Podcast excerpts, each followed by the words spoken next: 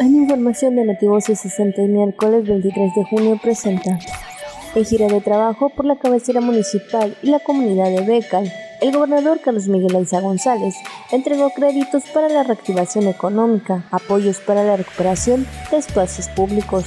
La Secretaría de Salud exhorta a la población redoblar las acciones lava, tapa, voltea y tira en la temporada de lluvias el ICATCAM y la Universidad Vizcaya de las Américas, Campus Campeche, signaron un convenio de colaboración a través del cual los alumnos podrán acceder al programa de formación de emprendedores en línea.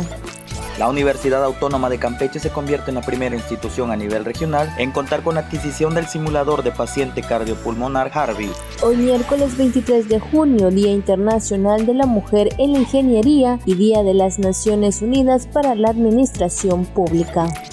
Notivoces 60.